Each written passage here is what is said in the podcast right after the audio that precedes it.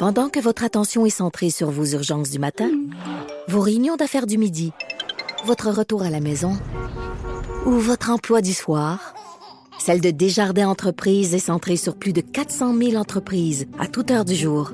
Grâce à notre connaissance des secteurs d'activité et à notre accompagnement spécialisé, nous aidons les entrepreneurs à relever chaque défi pour qu'ils puissent rester centrés sur ce qui compte, le développement de leur entreprise.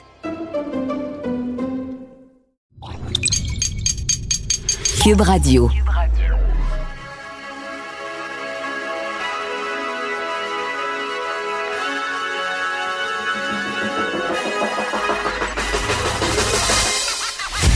Jonathan Trudeau. Joe, Trudeau et Maude Boutet. Franchement dit. Cube, Cube Radio. Bon vendredi, aujourd'hui on est le 15 mai 2020. Mon nom est Jonathan Trudeau. Bienvenue à Cube Radio, bienvenue dans Franchement dit. J'espère que vous êtes encore euh, en train de vous dilater la rate avec euh, ces bonnes blagues d'avant-show qu'on entend dans les promos. Salut Maude, comment ça va? Allô, aucun commentaire. Euh, je m'aime pas de ce temps-ci. Ben Il y a un trait de ma personnalité. Ok, c'est Euh, attends un petit peu, là. On part en thérapie, là. Ah ouais, c'est comme une thérapie. Ok, parfait. Mais, euh, ouais. Je m'aime pas parce que je passe beaucoup, beaucoup, beaucoup trop de temps. Je brûle beaucoup, beaucoup, beaucoup, beaucoup, beaucoup d'énergie à être fasciné par le phénomène des louches. Ouais. Puis, tu sais, je dis ça, là, je comprends, vous comprenez, là, je fais de l'image, je suis pas en train de dire que je me fouette parce que, mais je, je me, je me surprends à être fâché contre moi quand, par exemple, ça fait 30-40 minutes que je lis des commentaires dans un fil, mettons, Twitter de gens louches ou en dessous d'un article, puis je me dis, mais pourquoi tu te fais ça? Des fois, j'écoute des vidéos, je, je pense que c'est pour... Euh, c'est pour contenter ma fascination, pour... Je, je, je, je brûle beaucoup trop d'énergie avec ces gens-là, mais en même temps, Maude, j'ai comme l'impression qu'on a besoin de prendre la mesure d'à quel point on doit se désoler du niveau de stupidité d'une partie de notre population, là. Et qui va en grandissant, on dirait, au fur et à mesure que la pandémie perdure. Ce que Félix Séguin a raconté ce matin sur nos zones, qui a fait réagir Benoît, qui a fait réagir euh, Mario. Je sais pas si Richard a eu l'occasion de- de- de- d'en parler, malheureusement, je préparais notre émission, mais sur le réflexe que ces gens-là, les louches, ont de critiquer, de tout mettre en doute, ça, ça me. Fait pas juste me poser un problème. Ça me perturbe particulièrement. Quand Félix Séguin, journaliste aguerri, je vais te dire, là, si j'ai un man crush professionnel sur un journaliste au Québec, c'est bien sur Félix Séguin. Un gars rigoureux, à son affaire, euh, travaillant comme ça se peut pas, objectif, un, un sens de l'éthique sans tâche. Le gars sur Twitter s'en va mettre à midi et demi hier une nouvelle de dernière heure comme quoi Mhm. la plus jeune victime de la COVID euh, au 27 Québec est, est désormais une, une jeune femme de 27 ans qui est décédée, qui avait contracté la COVID. Et de voir la série de messages en dessous de ce, de ce texte-là. Tu sais, par exemple, moi, quand je fais un texte d'opinion, puis euh, euh, l'opinion amène des opinions. tu sais, Fait que on est, on est habitué, on se fait grêler. Puis... Mais que Félix Séguin, un journaliste du bureau d'enquête à TVA Nouvelle, s'en va simplement sans aucune. Sans aucune. euh, C'était juste la nouvelle. Ben, s'en ça, va juste dire la nouvelle, Exactement. se fait grêler, se fait traiter d'être un traître, d'être à la solde du gouvernement qui lui demande de, de, de, de passer cette nouvelle-là, qui est peut-être pas vraie selon certains, pour camoufler les ratés du gouvernement, pour justifier le maintien du confinement, comme si le gouvernement du Québec, sacrament, tripait à garder Montréal confiné. On peut questionner, puis je le fais, puis je vais continuer à le faire. on va parler au ministre de l'Éducation tantôt. On peut questionner certaines orientations, certaines décisions, et la compétence même de certaines personnes. Mais est-ce que vraiment vous pensez, bande d'idiots, bande de tarés, bande d'imbéciles, bande de louches, que le gouvernement du Québec tripe à voir Montréal confiné, à voir des jeunes devenir dépressifs, voire suicidaires, à savoir que le niveau de violence conjugale, de malnutrition, de maltraitance augmente, vous pensez, Christy de bande de caves d'imbéciles, que le gouvernement tripe? Par quelle espèce de logique tordue vous pouvez expliquer ça? Bande de cons. Vous êtes des cons. Je suis découragé. Je suis totalement découragé. Je m'excuse, moi, je pensais pas l'échapper de même, mais de voir, de penser qu'il y a une famille d'une jeune femme de 27 ans Ben, c'est ça qui a eu, et j'espère qu'ils ont pas eu le malheur d'aller voir ce qui se tramait sur les, les médias sociaux. Ben, c'est sûr que c'est venu à leurs oreilles. Là. Je, peux, je, peux, je peux pas croire. Puis je trouve J'espère ça, que non, allez pas voir ça. Je trouve ça terrible là, parce que. Tabarnouche, je, je, je suis allée voir les commentaires, puis ça me faisait. Ça ça- ça m'a fait complètement halluciner. J'ai- j'ai- je comprends pas comment on peut en arriver à ce genre de raisonnement-là, de dire Hey, la nouvelle a été publiée à midi 28, le point de presse était à 13h pile, une demi-heure avant. Euh, pense que c'était de connivence. C'était pas mal. C'était réglé avec le gars des vues. Ah oui. Pa- pa- Oui, Et- on, a, on a tous. tu- euh, mon cellulaire ici, j'ai une ligne euh, directe avec euh, François Legault. On se parle à, à chaque jour. Ben, on- à ben, tous les François Legault et Pierre-Carl que autres, quand c'est ils ont quelque deux, chose là, à on penser, c'est c'est ça qui se passe. C'est ça. François Legault, Pierre-Carl Pelado, Puis- ils, nous- ils nous disent sur une base quotidienne quoi penser. là. Puis des gens qui disent Ben voyons donc, comment peux-tu dire ça? Comment crise de fake news? Euh, c'est de sa faute si elle est morte? Ah oui, parce que Encore dans, dans ce qui revient, là, Pa- Pardon, parce que. dans, Parce que dans ce qui revient, il Ben y a le fait que, excusez, mais je vais le dire aussi euh, euh, euh, froidement que ce qu'on voit sur les médias sociaux, là, c'était quoi son poids? Ah oui, oui, ça, ça Étais-tu revient grosse? Étais-tu obèse? Pourquoi vous nous cachez Vous des êtes- informations? donc bien débile? Et la fameuse question de la comorbidité, là, qui est un terme qui n'était pas connu, mais qui de plus en plus est, euh, circule, là. Tu sais, dans le fond, c'est quoi la comorbidité? C'est des facteurs aggravants. C'est que tu pognes la COVID, euh, tu as un cancer, tu avais des maladies sous-jacentes. Euh, oui, c'est dans certains cas, j'ai entendu dire que, tu sais, dans des cas d'obésité morbide, ça peut effectivement être un facteur aggravant. Mais c'est toujours bien la Christie de COVID qui va amener le monde à mourir. Tu sais, je voyais une collègue du journal un matin là, qui pose des questions puis qui dit Mais combien de. C'est quoi le taux de gens qui n'ont aucune comorbidité qui meurent de la COVID? Je m'en sac Des gens qui ont des, qui ont des, euh, des, des- des prédispositions là, autour de nous, il y en a partout. Tu sais, euh, des, des maladies, des gens qui sont immunosupprimés, des gens qui ont des conditions cardiaques, des gens qui ont... Il y en a partout. Est-ce que ça veut dire que faudrait relativiser ceux qui meurent parce qu'il y avait des... Si c'est la COVID que t'as pogné, qui t'a tué, c'est ça, c'est la COVID, La COVID, qui t'a tué. Mhm. Je- J'en ai plein mon, mon, mon cas. J'ai beau me dire, Maud, faut pas leur accorder trop d'importance. Le problème, c'est qu'ils prennent davantage d'importance. Puis je vais revenir sur un, message que, que j'avais passé il y, a, quelques semaines. Là. On se questionnait à un moment donné, c'est une bonne idée d'aborder ça? Puis je disais, ceux qui le pensent déjà, euh, on les fera pas changer d'idée. Et d'ailleurs, Mario Dumont, euh, l'explique très très bien. Là. Tu sais, quand tu as eu un raisonnement tellement tordu, tu t'es obstiné avec euh, ta famille, des frères, des amis, tu peux, tu peux comme pas revenir en arrière et puis reconnaître à quel point c'était fou ce que tu, ce que tu prônais. Là. Fait que les gens ils vont s'enfermer dans, dans cette espèce d'utopie-là, dans, dans cette pensée profondément ridicule. Mais si le fait d'en parler, là, si le fait de sauter un gasket, si il y a une couple de personnes sur le bord du précipice, là, tu sais, qui commencent des fois à voir ça circuler, puis oups, euh, je, je suis encore, euh, je suis encore imperméable, moi, ce genre de discours-là. Si, euh, écoute, si on peut vous aider à vous shaker un petit peu, puis à dire arrêtez, là. Ça n'a aucun bon. retrouvez vos esprits. Allez pas du côté sombre de la force, là. Non, faites-les pas. Ben, tant mieux. Mais je, je je suis pas capable de rester silencieux derrière un phénomène comme ça. Et c'est vraiment, vraiment, vraiment, vraiment de plus en plus répandu. Et ça m'inquiète incroyablement. Puis tu sais, peut-être que c'est un lien à voir aussi avec le fait que on a tellement rien à faire qu'il y en a que tout ce qu'ils font, là, c'est, regarder les, les réseaux sociaux là, ces temps-ci. là. Mm. Puis de se dire, d'avoir, tu sais, avant qu'ils commentaient pas, mais que là, tellement rien à foutre, puis rien d'autre à penser, d'aller commenter des affaires de même. T'as- C'est tellement rien à faire à ce point-là, puis t'as-tu tellement comme. Veux-tu tellement te réconforter de cette façon-là? Parce que si c'est une façon de te réconforter dans le fait que toi, t'es chez vous, puis que, puis que ça s'arrange pas, puis que ça va pas bien, puis que. Ben non, c'est pas la bonne façon de faire. Ça, ça, Il y a- ça marche pas de même.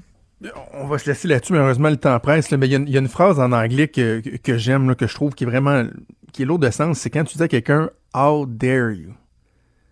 Comment peux-tu oser? C'est ça que j'ai envie de dire à ces gens-là. Comment pouvez-vous oser penser que tout ça est du fake? Qu'il y a des gens qui sont mal intentionnés, qui veulent nous garder confinés juste pour le fun. Tu sais, comment pouvez-vous oser juger le travail du gouvernement? Allez donc vous mettre les pieds d'un soulier de François Legault. Puis le gars qui dit ça, là, tu sais, moi, je, suis très critique depuis quelques semaines. Je me le fais reprocher par bien des gens, là. Oh, toi, tu devrais y être, tu devrais y aller. Ouais, mais tu sais, c'est sur des points précis que je critique la gestion. Pourquoi on fait pas ci, on fait pas ça? Pourquoi on n'est pas suffisamment transparent sur tel aspect? Mais de penser qu'il y a une mauvaise intention, qu'on veut garder les gens confinés, qu'on veut. Comment pouvez-vous oser? Comment pouvez-vous oser avoir si peu d'égard envers les travailleuses, les travailleurs du système de santé, dans les CHSLD, dans les hôpitaux, qui se battent ici comme ailleurs. Je parle pas juste au Québec. Ah, si vous trouvez qu'au Québec, on l'a pas si pire, allez parler aux gens à New York, allez parler aux gens en Italie, en Espagne. Comment, au nom de ces gens-là, qui certains ont perdu la vie, ou qui vont être traumatisés à vie parce qu'ils ont eu à gérer dans des, dans, dans des hôpitaux, dans des résidences, comment pouvez-vous remettre en question la véracité, la crédibilité de ce ce qui nous est rapporté? Vous êtes une bande de fous. En passant encore deux études qui viennent dire que l'hydroxychloroquine, là, c'est de la merde. Arrêtez, là. Arrêtez toujours de demander pourquoi l'hydroxy, hein? pourquoi il cache l'hydroxy? L'hydroxychloroquine, ça, marche pas. Ça change rien. Au mieux, ça change rien, au pire, ça empire. OK? Gang de louche. On fait une pause, on revient. Pendant que votre attention est centrée sur cette voix qui vous parle ici, ou encore là, tout près très loin là-bas, Celle de Desjardins Entreprises est centrée sur plus de 400 000 entreprises partout autour de vous. Depuis plus de 120 ans, nos équipes dédiées accompagnent les entrepreneurs d'ici à chaque étape pour qu'ils puissent rester centrés sur ce qui compte, la croissance de leur entreprise.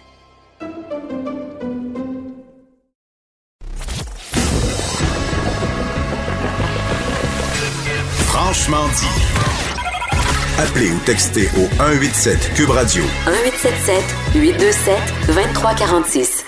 Bon, j'ai pris un grand respire et retrouvé mes esprits euh, pendant la pause. Eh oui. Euh, désolé, ça m'a rendu, ça m'a rendu émotif. Euh, je- pas. je- mais à un moment donné, il faut, faut aussi dénoncer ces, euh, ces dérapages-là. Alors voilà, on va faire le bilan de la semaine politique avec euh, notre collègue Emmanuel Latraverse, que je rejoins au bout du fil. Salut Emmanuel.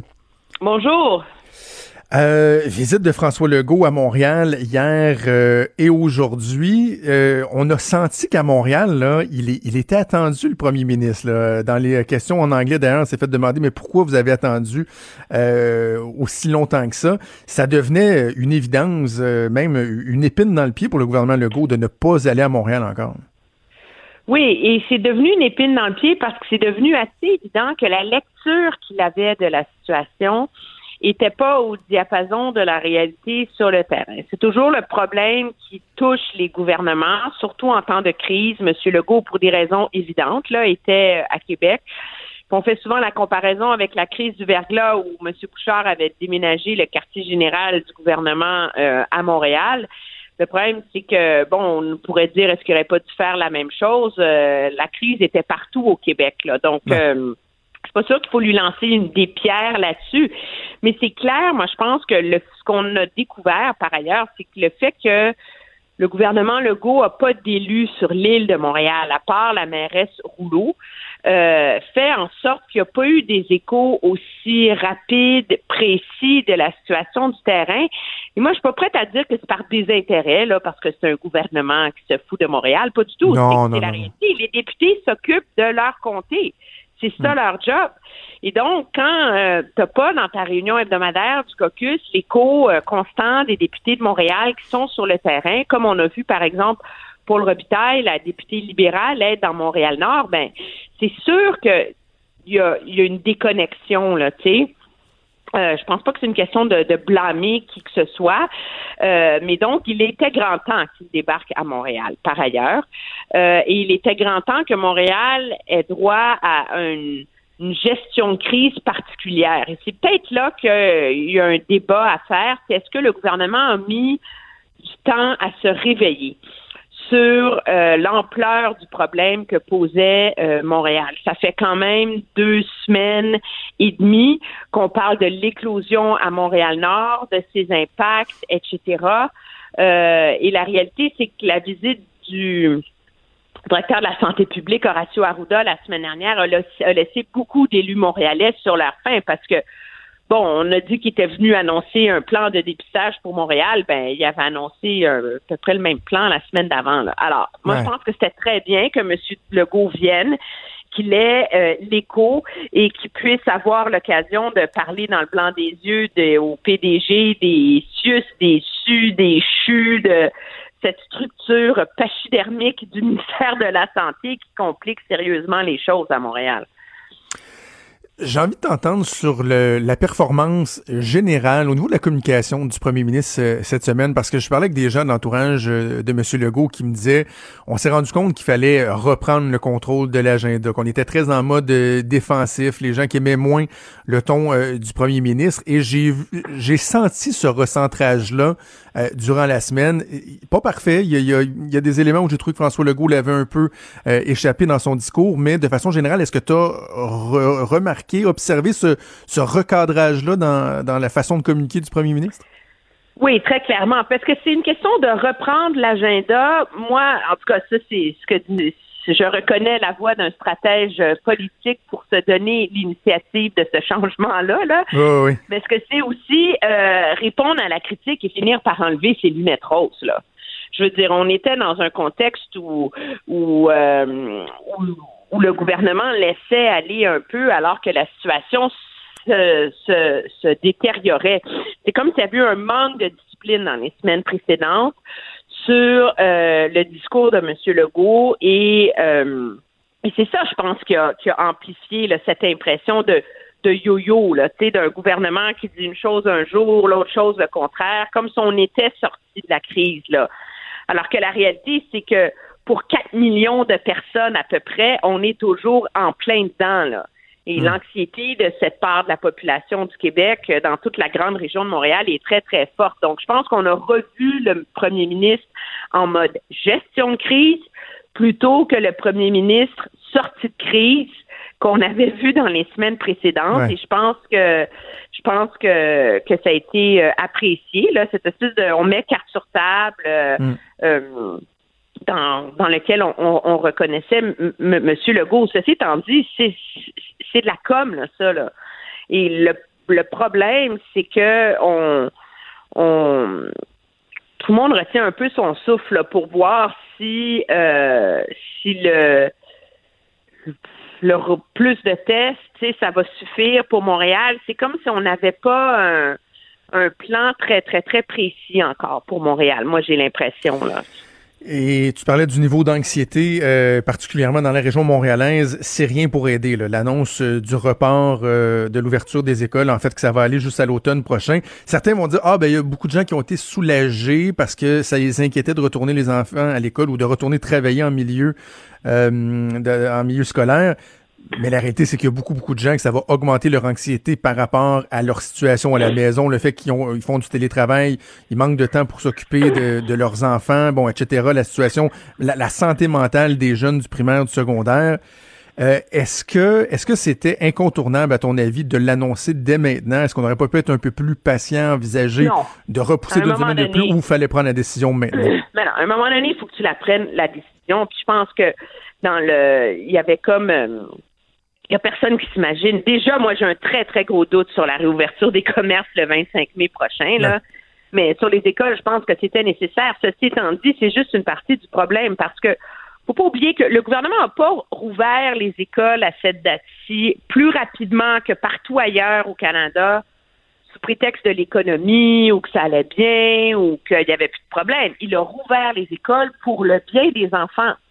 Il a mhm. rouvert les écoles en réponse à l'appel de l'Association des pédiatres qui s'inquiètent d'une baisse des signalements de la DPJ, de là, qui disent que les enfants dans milieu vulnérable vivent sur une bombe à retardement, que l'augmentation des risques de violence domestique est, est élevée, manque de stimulation cognitive et sociale, isolement et effet sur la santé mentale, etc., etc. Alors, pour tous ces enfants-là, là, pour qui c'est urgent de prendre le risque de rouvrir les écoles.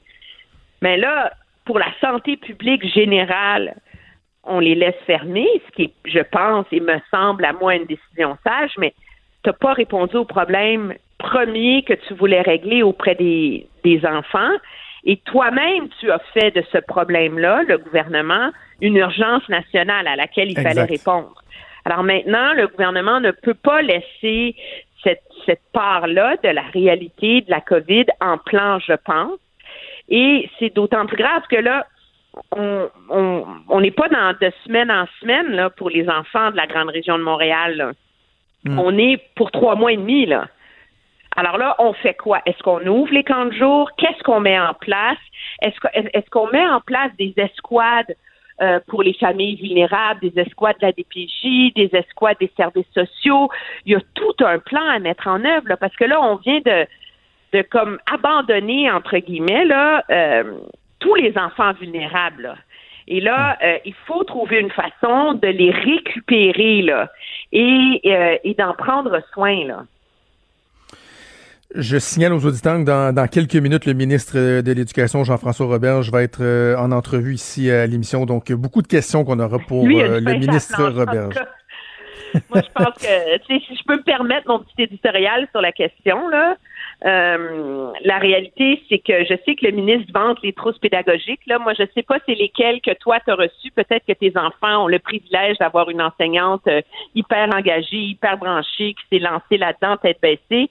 Mais moi, je peux dire que j'en ai vu des trousses pédagogiques, là, des enfants qui ont à peine un appel par semaine de leur prof, qui ont des trousses pédagogiques qui ressemblent plutôt à maman, trouvez des activités le fun à faire avec vos enfants. Là. On n'est pas du tout dans, dans la logique comme en Ontario où les enfants ont des cours de la grammaire, des maths et ou planches même, imagine, sur un plan scolaire, un plan ben euh, pédagogique pour l'été pour ben rattraper le temps perdu. Tu m'as envoyé ça hier, je vais assurément poser euh, la question euh, au ministre de l'Éducation. Avant qu'on se laisse, Emmanuel, je veux qu'on parle absolument du, du, fédéral, parce que là, Justin Trudeau est de plus en plus talonné par les effets pervers, par les largesses de certains de, de ces programmes. Puis, au lieu de resserrer la vis ou euh, de moduler les critères en fonction de l'évolution de la situation, bon, la PCU, les effets pervers, etc., euh, on, on, élargit, là. Tu sais, on dit, vous avez le droit de refuser un emploi euh, et conserver la PCU. Euh, on semble nous dire que à l'agence du revenu, on, ferme les yeux sur des, des cas de, de fraude, d'abus. Euh, c'est particulier que le gouvernement maintienne le cap. À un moment donné, j'imagine qu'il n'y aura pas le choix de se réveiller puis d'agir. Moi, je t'avoue, je comprends qu'il ferme les yeux sur les fraudes et tout ça. Je sais que c'est scandalisant ce que je suis en train de dire, mais parce qu'à un moment donné, le volume est trop gros. Puis là, tu décides où tu mets tes priorités. Puis je pense que la PCU, elle a fonctionné parce que le gouvernement a décidé d'ouvrir les vannes, de ne pas poser de questions puis de la mettre en œuvre. Le gouvernement dit par ailleurs que quand on sera sorti de ça, les dossiers problématiques, on va les revoir et courir après les, les fraudeurs. J'ai des doutes, on verra.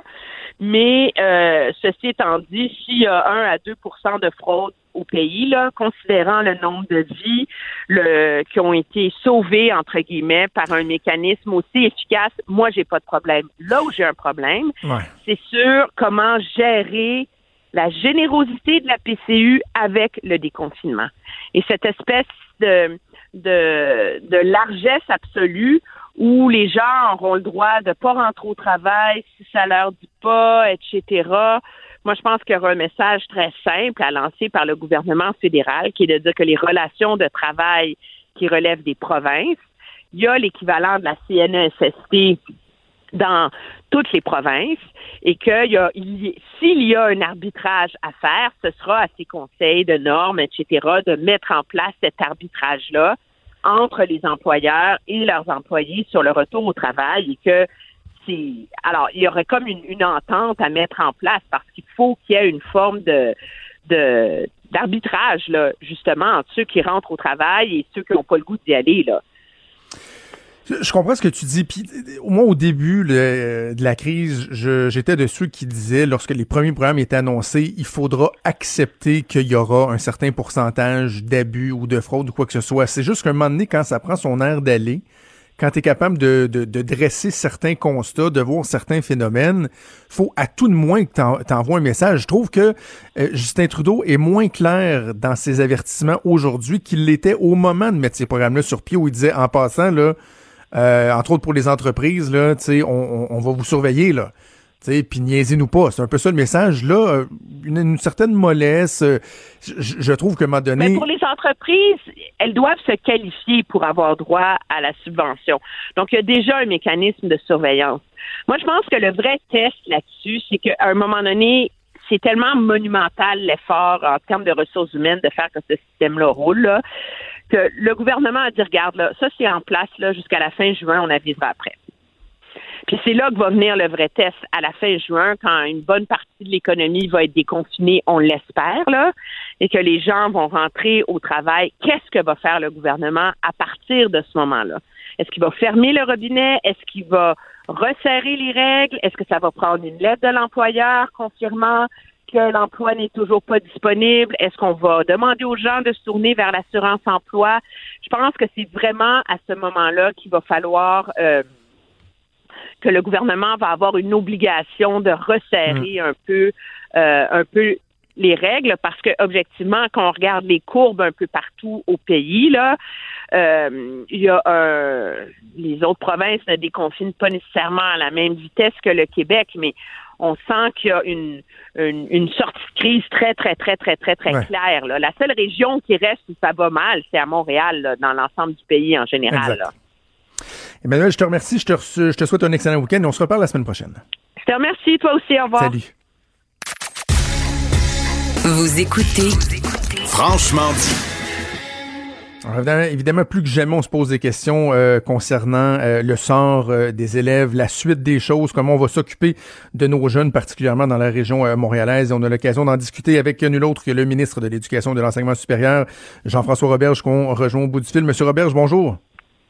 Bonjour, M. Trudeau.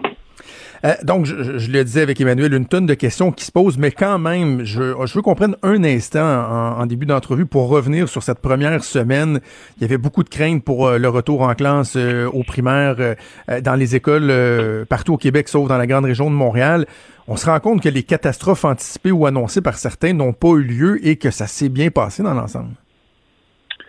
Exactement. Donc, il y avait des, des, personnes qui vraiment ont eu des craintes. Puis bon, c'est un peu légitime quand on s'aventure en terrain inconnu. Euh, maintenant, on a bien vu que les craintes, l'angoisse, l'inquiétude ont vite fait place à des sourires puis au plaisir à partir du moment où on s'est habitué à l'inhabituel puis où les, sourires des élèves sont, revenus dans les écoles. C'est pas euh, c'est pas un contexte normal, mais quand même, ça fait du bien d'avoir un peu de normalité, d'avoir des élèves qui retournent à l'école. Absolument. Moi, je peux vous dire, j'en ai deux ici là, qui étaient euh, absolument comblés de ce retour euh, à l'école, donc euh, tant mieux. bon, maintenant, parlons évidemment de la région de Montréal. J'ai envie de vous demander pourquoi finalement avoir annulé cette reprise-là à Montréal qui avait été repoussée au, au 25 mai, alors que on garde l'objectif pour l'ouverture des commerces le 25 mai, mais en même temps, on nous disait que les jeunes sont moins à risque. Je comprends qu'ils peuvent être des vecteurs, mais sont moins à risque. Donc, pourquoi euh, avons repoussé jusqu'à l'automne les écoles alors que dans le cas des commerces, on garde le plan pour l'instant? Ben, écoutez, c'est essentiellement, je vous dirais, des décisions de la santé publique, des analyses scientifiques, des projections possibles. Et il y avait, euh, je vous dirais, des, craintes où on allait avoir une multiplication de foyers d'éclosion si on allait de l'avant. Euh, dans un contexte où la pandémie est sous contrôle, euh, puis où vous quand même vraisemblablement, par 100 000 habitants, on a peu de gens contaminés. Euh, les chances qu'il y ait des éclosions sont pas à zéro dans les écoles, mais sont très, très faibles. Vous avez raison de dire que nos plus petits sont moins des vecteurs de propagation. Mais quand il y a pas mal plus de gens qui, qui sont porteurs, ben là, vous comprenez que d'avoir ce qu'on appelle des rassemblements, quand même 15 personnes par classe, puis des fois 250, 300 dans un même édifice, même si on prend toutes les mesures de distanciation, ça a été considéré par nos experts de la santé publique comme un vecteur de, de, de propagation qui n'était pas adéquat dans le contexte. Moi, je vous dirais que comme euh, comme père puis comme ministre de l'Éducation, comme enseignant, c'est pas une décision que j'aime, c'est une décision que je n'aime pas du tout, mais en même temps, euh, santé, sécurité avant tout, puis tout le monde le comprend. Ce, que des gens ont de la misère euh, à s'expliquer, et j'en suis, euh, Monsieur le ministre, c'est que euh, on nous parlait de la balance des inconvénients, un terme qui, qui, qui, revient beaucoup depuis le début de la crise. On se disait, ben oui, il peut y avoir un risque au niveau de la santé publique, mais dans la balance des inconvénients, il faut penser au risque global que représente le fait de garder les enfants à la maison, la négligence, la, mal, la malnutrition, la violence, etc. Et là, quand on pense à Montréal, où il y a d'importantes poches de pauvreté, on se dit, OK, euh, donc ça veut dire qu'on en était rendu dans la balance des inconvénients à penser qu'un retour en classe était plus néfaste que tous ces autres inconvénients-là qui avaient été mentionnés euh, par rapport à un, maintien à domicile. C'est vraiment inquiétant. Oui, je vous dirais, euh, c'est inquiétant. Et puis, vous avez raison. On a le choix juste entre des mauvaises, des mauvaises options. On prend la moins, la moins mauvaise quand on se dit garder des écoles fermées euh, c'est pas une belle option. Puis laisser dans certains cas, pas partout, mais dans certains cas, des, euh, des enfants dans des milieux familiaux qui sont pas adéquats, mais en même temps réouvrir des écoles alors qu'il y a beaucoup de gens qui euh, sont des propagateurs de, la maladie, beaucoup de gens qui sont infectés sans le savoir, euh, asymptomatiques, c'était pas une bonne idée non plus. comme je vous dis, on, se base sur la science, mais on s'assoit pas sur nos deux mains là. Maintenant qu'on sait que les écoles n'ouvriront pas dans la CMM, on peut concentrer 100% des énergies de tout le monde sur l'accompagnement à distance, qui n'est pas l'idéal, l'accompagnement à distance. Mais quand même, on va pouvoir faire plus et mieux. Il faut dire que depuis deux semaines, énormément, je des, des, dizaines de milliers d'enseignants et de directions d'école et de cadres mettaient toutes leurs énergies à préparer les écoles à accueillir ces élèves-là. Ben là, à partir d'aujourd'hui, ils peuvent mettre toute leurs énergies à communiquer avec leurs élèves et, à les aider. Est-ce qu'ils peuvent ou ils doivent? Je vous pose la question parce que je regardais euh, le communiqué de presse de, de, l'ineffable Sylvain Mallette euh, de la FAE hier et il y a une phrase qui m'a accroché. Bon, ils gardent leur ton habituel, mais à un moment donné, le, le président de la FAE dit Nous continuons aussi d'informer nos membres quant à leurs droits. OK, parfait. Qui les informe de leurs obligations maintenant?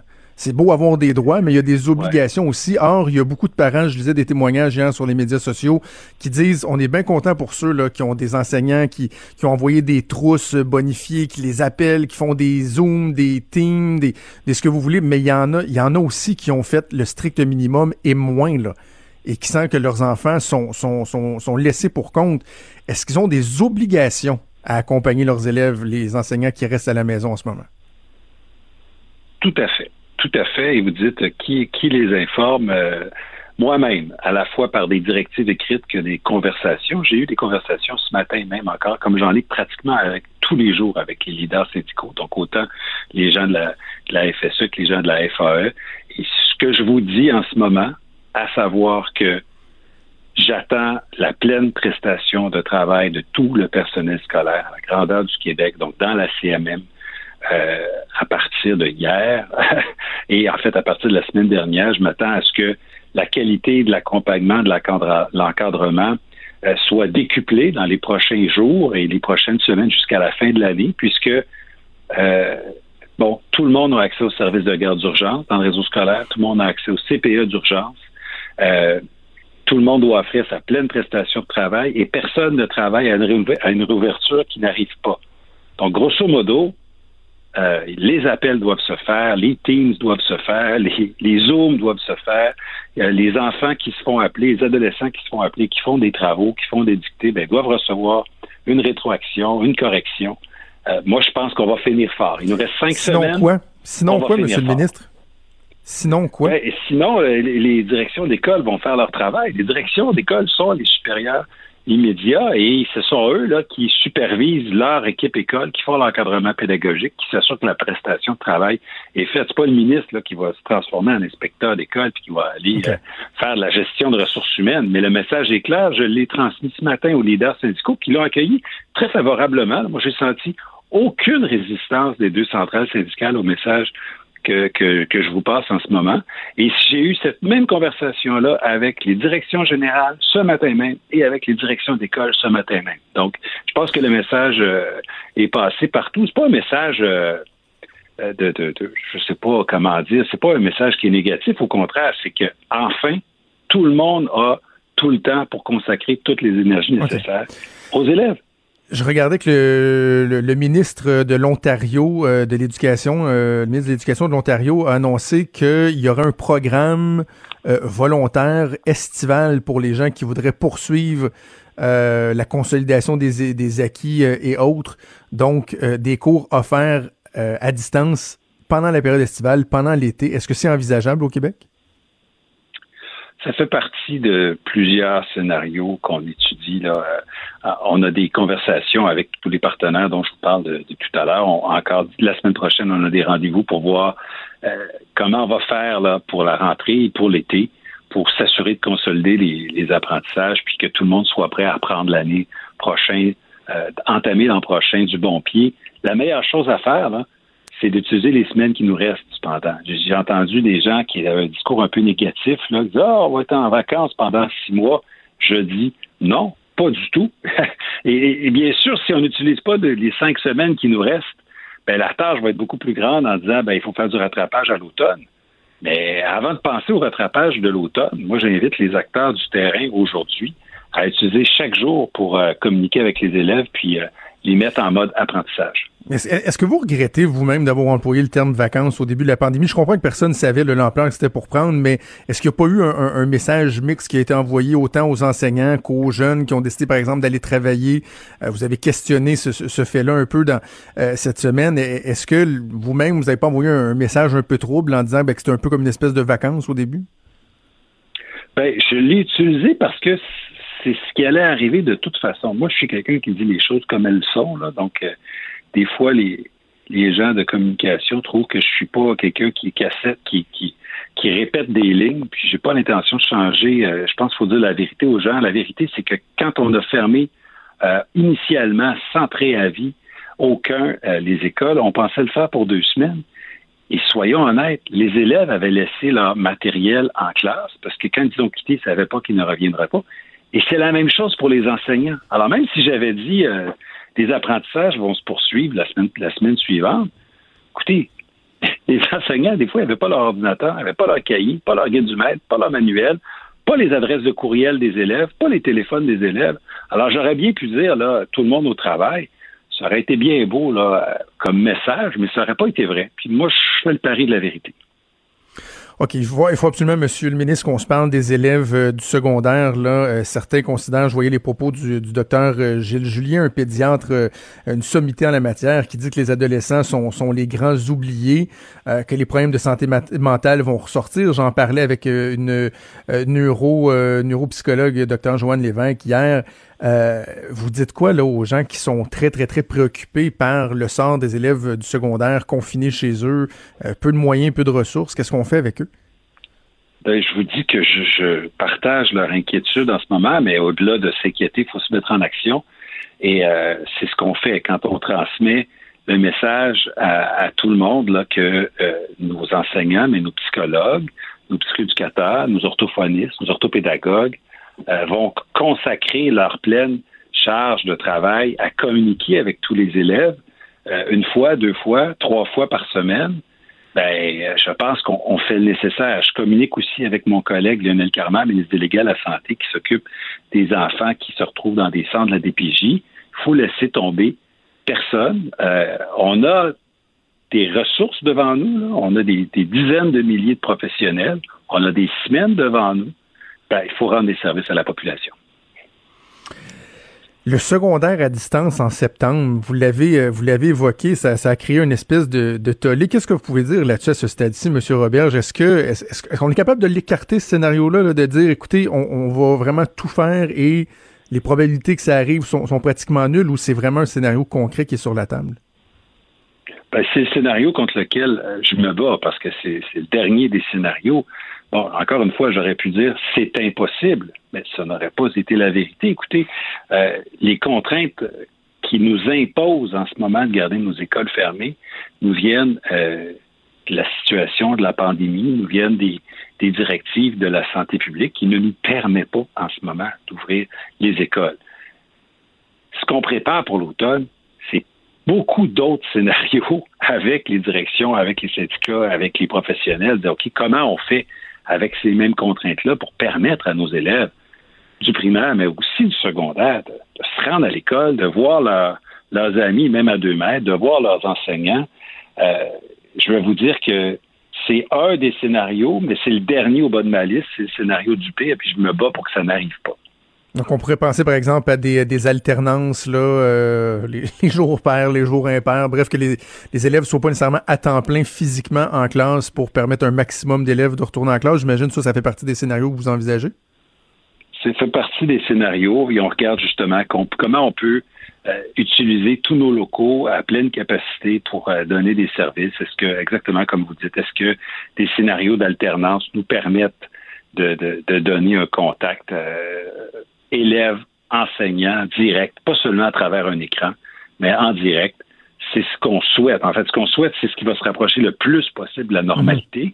On doute tous très fort qu'on se retourne, qu'on ait un scénario normal avec une belle rentrée classique en septembre. Mais moi, ce que je travaille, c'est d'avoir le plus près possible de la normalité, donc d'avoir de la fréquentation scolaire pour tout le monde, pas juste pour le primaire. OK, le, le temps file, j'aurais une tonne de questions encore à vous poser, mais je me permets de terminer avec deux questions qui nous sont venues d'auditeurs, parce qu'on parle de, de, principes généraux, mais il y a des cas particuliers, euh, des gens qui sont à la recherche de réponses. Je pense à cette mère monoparentale qui est proposée aux bénéficiaires. Elle, elle travaille, elle a une jeune fille qui est en deuxième année, donc dans le jour, sa fille doit bénéficier des, des services de garde euh, essentiels, donc d'urgence. Et là, elle se dit, mais c'est qui qui va faire l'école avec elle? Parce que dans le jour, elle parlera pas à son enseignante, elle va être au service de garde d'urgence. Est-ce que c'est ma responsabilité responsabilité de le faire le soir? Est-ce qu'avoir des services en soirée, euh, on répond quoi à, ces gens-là?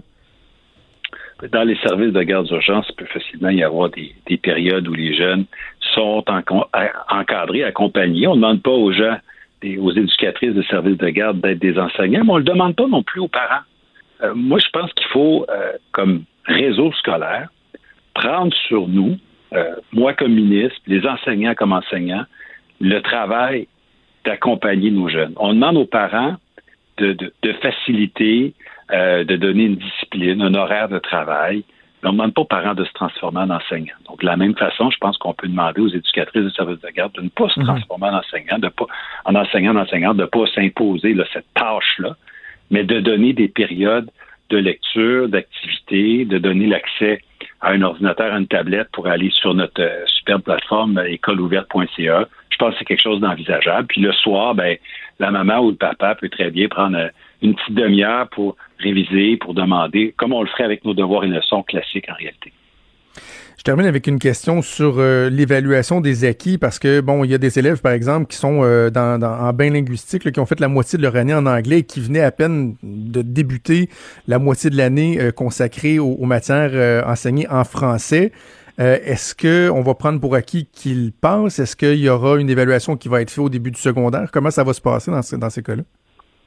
Oui, c'est une question euh, qui, nous vient de la base, qui est très concrète. Puis j'ai répondu la semaine dernière à une directive. On clarifie encore. C'est sûr que pour ces, élèves-là, on s'attend à ce qu'ils fassent des apprentissages, puis pas à partir de la semaine prochaine, mais déjà euh, depuis euh, deux semaines là, qu'on s'attend à ce que les, les, enseignants fassent pas seulement de la révision, parce qu'ils auraient bien peu à réviser. Là. Le programme mhm. de sixième année, ils l'ont vu seulement quelques semaines.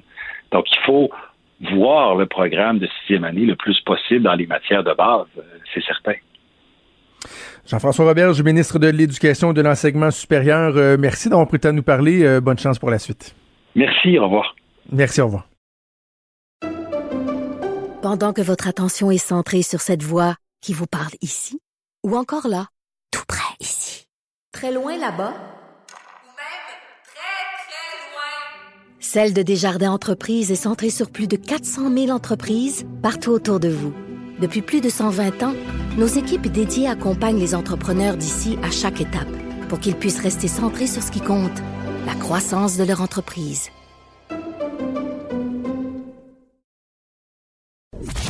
Franchement dit. Jonathan Trudeau. Et Maude Boutet. Appelez ou textez au 187 Cube Radio. 1877 827 2346. Cube Radio. Cube Radio. on parle de politique américaine avec euh, notre chroniqueur Luc La Liberté. Salut Luc. Oui, bonjour Jonathan. Alors, la relation euh, problématique entre le président américain Donald Trump et les, scientifiques continue de, faire jaser. Là, euh, bon, des fois, on se questionnait sur euh, son niveau d'appui aux, orientations, aux recommandations du docteur du docteur Fauci, mais là, il a carrément désavoué. Là. Voilà, ben écoute, il a, il a pris la peine de dire que M. Fauci, bien sûr, c'est un homme bien pour qui il a un, profond respect. Euh, moins semble-t-il sur ce, pour son avis, le, le, le respect. Donc, ce qu'il dit, c'est je suis en, désaccord avec les, les, les, mesures de déconfinement ou avec la distanciation sociale en ce qui concerne le retour à l'école. Et un peu comme ce qu'on entend euh, à l'échelle planète, c'est-à-dire que si on parle de retourner à l'école, ben, il faut un certain nombre de mesures. Il faut voir quand on le fait, dans quelles circonstances. Puis on est justement, nous, à débattre de tout ça selon qu'on soit de Montréal ou euh, euh, d'une des régions du Québec, ben, on va procéder euh, de, manière distincte. Donc, c'est un peu ce que disait le, le docteur Fassi. Et M. Trump, lui, on le sait, ben, il est pressé de, retourner à une activité de plus en plus normale, entre guillemets, de reprendre non seulement les cours, mais de relancer l'économie à l'échelle du pays. Alors, cette fois-là, il a carrément désavoué son, spécialiste ou son expert en chef. Puis, ça, ça correspond, ça coïncide, ce désaveu, avec le témoignage de Rick Bright de devant une commission du Congrès. Et M. Bright, c'est l'ancien responsable du service là, qui gère tout ce qui est vaccin aux États-Unis. Et M. Bright dit, ben, j'ai perdu mon emploi. Et moi, ce que je pense, c'est que j'ai perdu mon emploi parce que j'ai sonné l'alerte très, très rapidement et on m'a accusé d'avoir soulevé finalement des controverses ou d'avoir créé une panique. Et il met en garde les élus, républicains comme démocrates, et il met en garde contre le manque de préparation de l'administration, puis le peu de cas qu'on a fait à certains moments, des avis des experts et des scientifiques. Donc, c'est pas une bonne nouvelle, bien entendu, pour le président, et ça, c'est si on ne pense qu'à qu qu une perspective électoraliste, ou si on ne pense qu'à qu une perspective, donc, de, campagne électorale, mais c'est pas une bonne nouvelle pour les Américains dans l'ensemble non plus, si on vous dit qu'à la Maison-Blanche, là où normalement tout ce qui relève du gouvernement fédéral, ben, bien souvent est initié, euh, c'est pas une bonne nouvelle. C'est un peu inquiétant de constater ça ce que ça me fait euh, penser, Luc, c'est que bon, ça ramène le débat des, des sonneurs d'alerte. Les whistleblowers, euh, doivent-on oui. euh, garantir le, leur protection? Puis, dans bien des cas, tu vas voir des sonneurs d'alerte qui sont témoins de choses, de par oui. leur responsabilité, leur travail, sont témoins de choses. Et là, déjà, on se dit, ben, est-ce que c'est c'est juste, par exemple, de, de les congédier s'ils ont pris la parole, s'ils se sont exprimés publiquement? Mais là, on parle pas juste de témoins, on parle des acteurs. Ce sont ceux qui prennent oui. les décisions, qui conseillent le gouvernement. Et si l'avis fait pas l'affaire ou euh, qu'on n'aime pas le fait qu'ils remettent en question des décisions politiques, on les tasse carrément.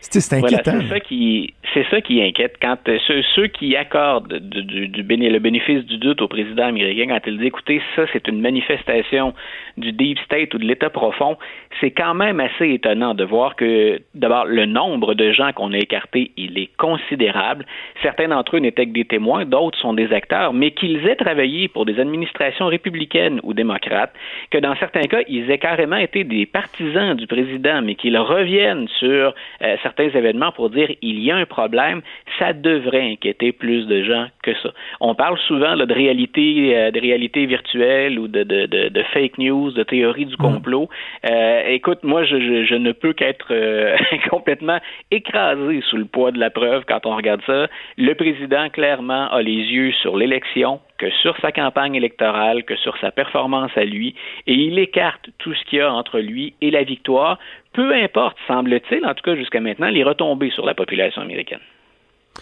Là, la prochaine nouvelle va intéresser des gens au Québec parce qu'on a vu qu'il y avait euh, certaines personnes qui voulaient contester légalement des mesures, des décrets adoptés ouais. par le, le, gouvernement du Québec concernant le, le confinement. Et euh, il y a un gouverneur au Wisconsin qui a subi euh, un, un important revers devant la Cour ça, c'est drôlement important. Euh, c'est très symbolique, mais en même temps, c'est un message qu'on lance à l'échelle des États-Unis. Puis ça a eu un effet dans l'État voisin du, du, Wisconsin presque immédiatement.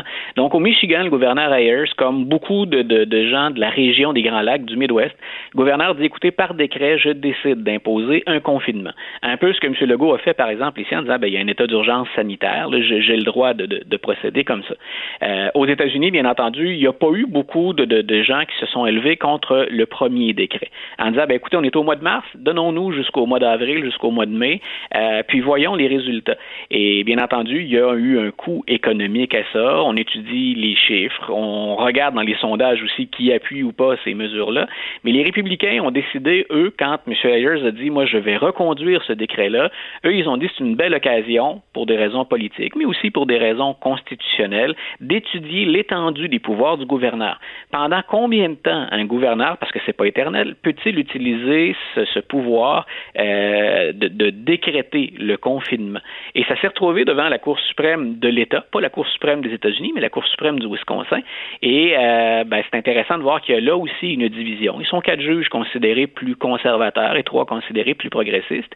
Et les quatre juges euh, plus conservateurs ont dit que ça constituait finalement l'équivalent d'un abus de pouvoir.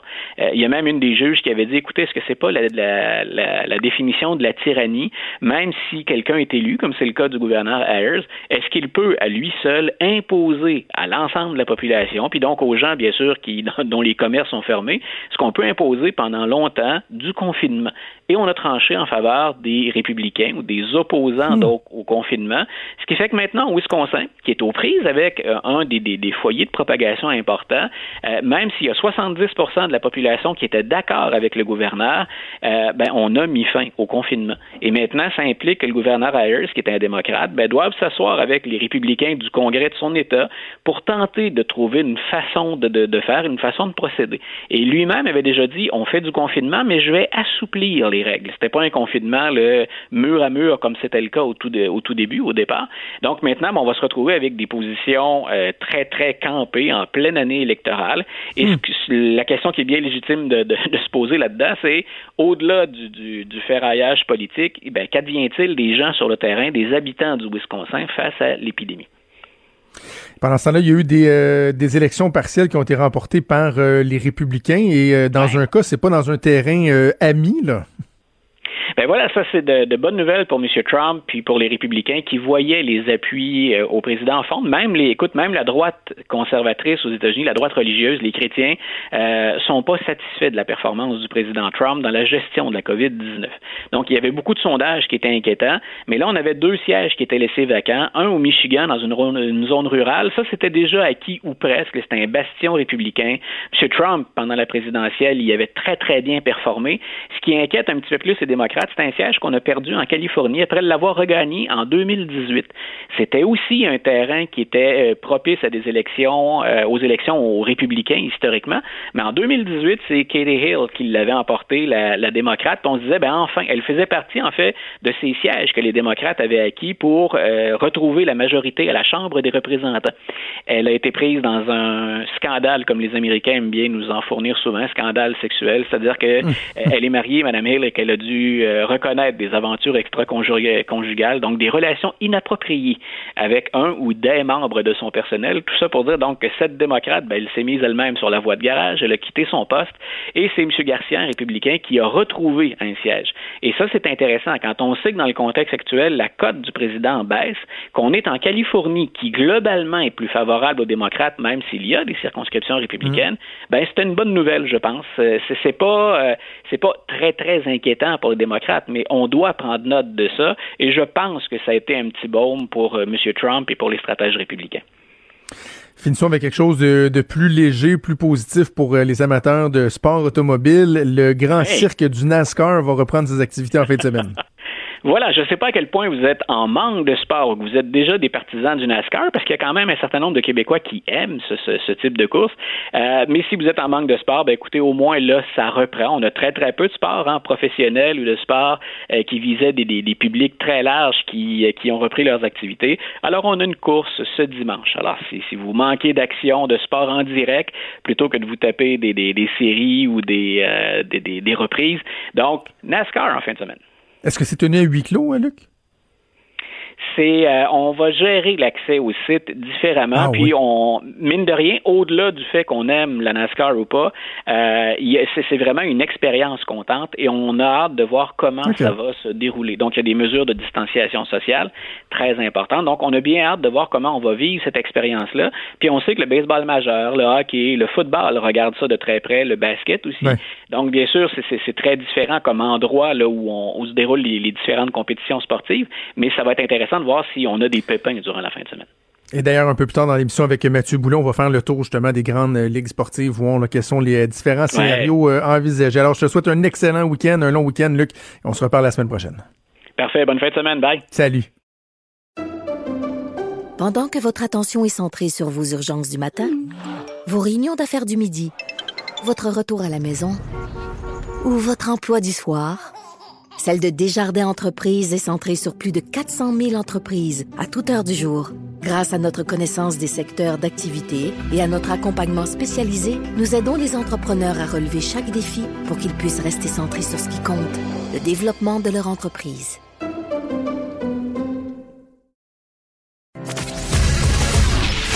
Il est franc et nuancé. Jonathan Trudeau. La politique lui coule dans les veines. Vous écoutez Franchement dit. Maud a eu une super de bonne idée parce qu'à cette heure-ci, on devait avoir une entrevue avec euh, une personne du milieu de la restauration euh, à Québec. Puis, euh, bon, malheureusement, un petit, un petit souci de, de santé. Donc, on, ce n'est que partie remise, là, parce que je veux qu'on parle de, de ceux qui s'en sortent bien puis qui ont des belles initiatives. Donc, on fera ça euh, probablement dans, dans les prochains jours. Mais euh, la talle des restaurants, quand même, tu t'es dit, on, on va rester Oh, là. là. On va parler de la bouffe. On va parler de bouffe. Parce que, euh, ben, on parlait de bouffe ce matin en régie, puis il était comme même pas 10 heures, puis on avait faim pour manger un, un gros souper, un gros repas qui avait pas d'allure. Euh, puis hier, je suis tombée sur une nouvelle dont j'ai failli parler dans ma chronique, puis finalement, ben, je l'ai comme mis de côté pour aucune bonne raison. Euh, mais voici l'occasion d'en parler. Euh, je trouvais ça intéressant parce qu'à Brooklyn, du côté de, de New York, il y a un restaurant italien super populaire qui s'appelle Danona Rossa, qui euh, ont un menu super diversifié, mais il y a une affaire qui pogne sans bon sens. Le monde revienne juste pour manger ça. C'est une pizza. Une pizza euh, au ravioli avec de la sauce à la vodka. Et ça a Ok. l'air, ça, là, c'est vraiment l'affaire la plus populaire. Tu sais, Good Morning America en a parlé. là. C'est de, de. Je veux, non, c'est pas une expression à dire, mais c'est de shit. là. Tu sais, c'est comme la grosse. The shit, là. Euh, donc, ils ont rendu disponible, eux, la, la recette complète de cette pizza-là pour dire aux gens, ben oui, on est ouvert, mais on est conscient que c'est pas tout le monde qui peut venir s'en chercher. Puis, tu sais, on Ben le oui. déconseille aussi. Puis, j'imagine qu'ils livrent pas nécessairement partout. Donc, tous les ingrédients, vous les avez pour faire la pizza, pour faire la fameuse sauce, toutes les directions aussi, dire, bon, mettez votre four à temps Fahrenheit, Euh, là, vous faites telle, telle, telle étape. Ils ont donné ça aux gens. Puis là, je me suis dit, toi, là, s'il y avait comme une recette d'un resto ici ou ailleurs que tu aimerais vraiment savoir parce que tu tripes sur ce plat-là, à chaque fois que tu vas à ce resto-là, tu prends la même affaire et tu disais, me semble, je m'en referais là, une coupe de fois à la maison. J'y ai pensé, puis tu vas peut-être trouver ça niaiseux, là, mais euh, euh, il y a un restaurant à Québec de sushi qui est euh, ultra populaire qui s'appelle le Kimono. Ouais. Kimono euh, Resto Bar font des super de bons sushis et ils ont euh, une carte qui est quand même assez variée. Tu sais, tu manges pas juste des, des sushis si tu veux manger d'autres choses. Sur leur carte, il y a une entrée de tataki de bœuf, OK? OK. Et euh, nous, ma blonde et moi, on est des maniaques de tataki de bœuf. C'est notre plat principal. Depuis au moins huit ans, j'en fais au moins une fois par semaine avec la bavette de bœuf euh, que tu fais saisir avec sel, poivre. Bon, tu, fais, tu mets ça au frigidaire, tu coupes ça, le milieu il est comme cru mais frais, Ouais, ben, un tataki, bref. bon. Et le, le kimono font un excellent tataki. La viande est super bonne et tout ça. Mais ça vient qu'une sauce. La sauce à tataki. Parce que chaque morceau, tu peux le tremper dans, dans la petite sauce. C'est comme une espèce de vinaigrette sauce, OK? Et ça fait des années et des années que je tente de répliquer cette sauce-là. Je suis arrivé avec ma propre recette, à force d'affaires qui est super bonne, que je fais à chaque fois, là, qui a une tonne c'est d'ingrédients dedans. la même affaire. Mais c'est pas la même, tu sais. Et quand, mettons, on se paye des sushis, du kimono, on prend euh, des entrées de tataki de bœuf et on demande même à remplacer nos sauces à sushi par, Par les sauces à tataki. OK, ça, c'est. Et là, pendant la, la- la niveau-là. pandémie, kimono sont comme plusieurs restaurants, c'est-à-dire qu'il n'y a plus de salle à manger, mais ils font du, du take-out. Mais ils ont, ils, ont, ra- ils ont rétréci leur menu, tu sais, pour des soucis d'efficacité, et ils ont enlevé le tataki du menu. Non. Fait que même en temps de pandémie, je peux pas aller me chercher une entrée. Fait que je me dis, au moins, pourriez-vous, s'il vous plaît, la avec un peu d'émotion, donnez-moi une fois pour toutes la Christie de recette de votre sauce à tataki. Ton message est entendu. Ton message est lancé dans, dans l'univers. Si vous l'attrapez, si vous le recevez, Joe veut la sauce à tataki. Toi, toi, j'imagine, tu as fait Hey, ta je, suis réflexion dans, aussi? je suis dans la même euh, dans la même que toi. Moi aussi, c'est par rapport à de la sauce. OK. Euh, puis j'aurais peut-être même pas pensé si ce n'avait été de cette conversation-là en régie tantôt, où je disais, euh, mon frère a appris hier qu'il euh, a eu une job au Nouveau-Brunswick. Fait qu'il va partir comme la semaine prochaine, comme là. Puis je pensais aux fruits de mer, puis tout ça. Puis moi, là, il y a une place où ils font les meilleurs moules. Les meilleurs moules sont à Sainte-Luce. OK? OK. Sont à Sainte-Luce et c'est des moules, je pense qu'ils appellent ça les moules poulettes.